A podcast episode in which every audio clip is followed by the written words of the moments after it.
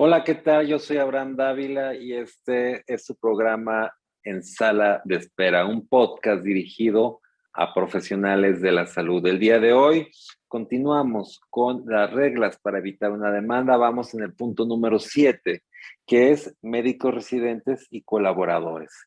Y este punto establece cómo un, qué, qué tengo que hacer cuando trabajo con médicos residentes y colaboradores. Lo primero es que cada uno tiene que saber cuáles son sus derechos y sus obligaciones. Y una obligación de, eh, del médico que tiene a su cargo médicos residentes y otros colaboradores es que estos no pueden actuar más que bajo la vigilancia y supervisión del médico adscrito. Esto es, él es el que tiene que vigilar, supervisar y ordenar lo que tiene que hacer cada uno de estos médicos que están abajo de él o bajo su tutela. Eh, y eso es muy importante porque yo tengo, yo soy médico que tiene que decir qué es lo que hace cada uno. Y solamente, solamente podré autorizar o validar aquellas cosas que yo solicito que hagan bajo mi supervisión. Por otro lado, la obligación más importante del residente de sus colaboradores es precisamente seguir las indicaciones que le da su médico adscrito y estar, solicitar siempre que esté, estas, estas acciones estén dirigidas y supervisadas por su adscrito. Cualquier acción cualquier acto médico que lleve a cabo sin la autorización, sin la orden, sin la indicación por escrito del escrito, la estaré haciendo de mutuo propio como tal, podría tener un grado de responsabilidad ese médico residente interno o colaborador. En el ámbito civil, sin embargo, la responsabilidad la tendría la institución, eh, privada o en el caso de una institución pública la responsabilidad administrativa, porque el paciente cuando llega a una institución pública, pues no sabe quién es residente ni quién no es residente. Él llega y quien le, la institución es la que puede estar, es la que se encarga de cómo funciona, igual en el ámbito privado, con la responsabilidad aparente de los hospitales.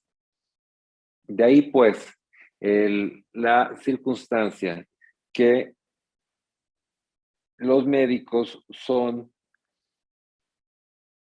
los, los responsables de eh, cuando no supervisan eh, la acción de los residentes y colaboradores y los médicos residentes y colaboradores cuando realizan sus actos médicos sin de mutuo propio cuando no fueron autorizados por el médico adscrito con el médico residente. Hay una norma, la norma oficial mexicana 01 de las residencias médicas y establece sus derechos y obligaciones. Yo creo que están bien sus derechos y sus obligaciones, las que se contemplan ahí. Lo que no estoy tan convencido es que sea el mejor lugar legalmente para incluirse estas normas oficiales mexicanas, e, estas derechos y obligaciones.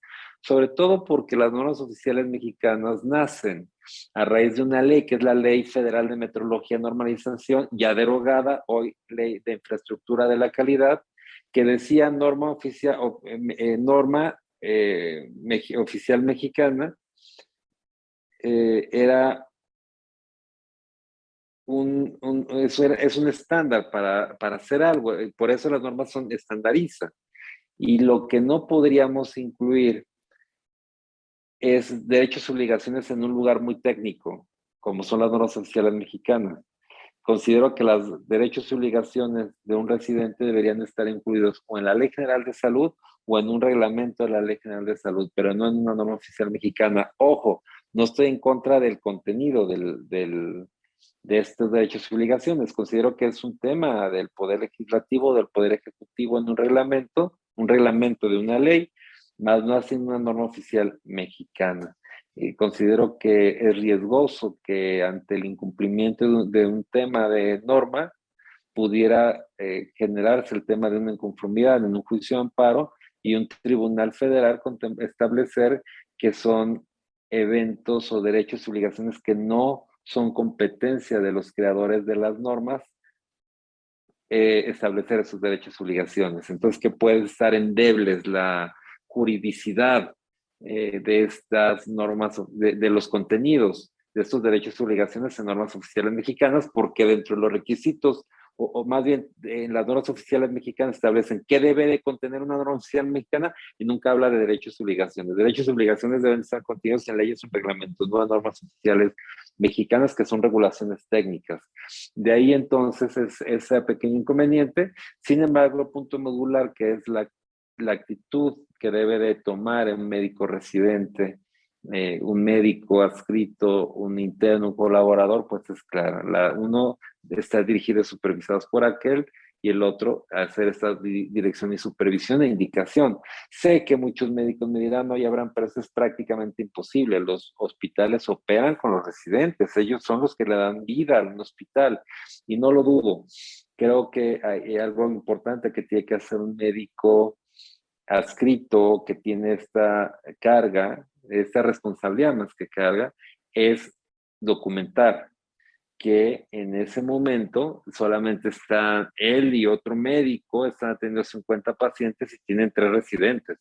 Entonces, eso hay que documentarlo porque posteriormente viene el tema de por qué dejó al residente hacer determinado procedimiento médico cuando él estaba en una urgencia, el otro médico estaba en una urgencia y era imposible poder dirigir, supervisar la acción del otro, del otro médico, del residente. Sé qué pasa y por eso lo platico. O sea, no voy a venir a decirles en el podcast que todo es maravilla o que todo es, eh, que esto no sucede. No, claro que sucede y por eso lo platico. Hay que documentarlo. No digo que no pase, pero no lo documentamos. Luego entonces ocurre un evento de responsabilidad y lo primero que me dicen es que pues, cómo permitió que el residente hiciera esto, no le firmó la nota al residente. Entonces, solamente documentar lo que pasó en el día y no voy a tener problema si documento lo que realmente ocurrió. Eh, y esto es entonces mi conclusión, documentar este tipo de, cuando las relaciones no son conforme marcan los derechos y obligaciones del médico, del residente, del interno, de cualquier colaborador. Este, esta es mi opinión el día de hoy. Yo soy Abraham Dávila, este es su programa en sala de espera y este es su podcast.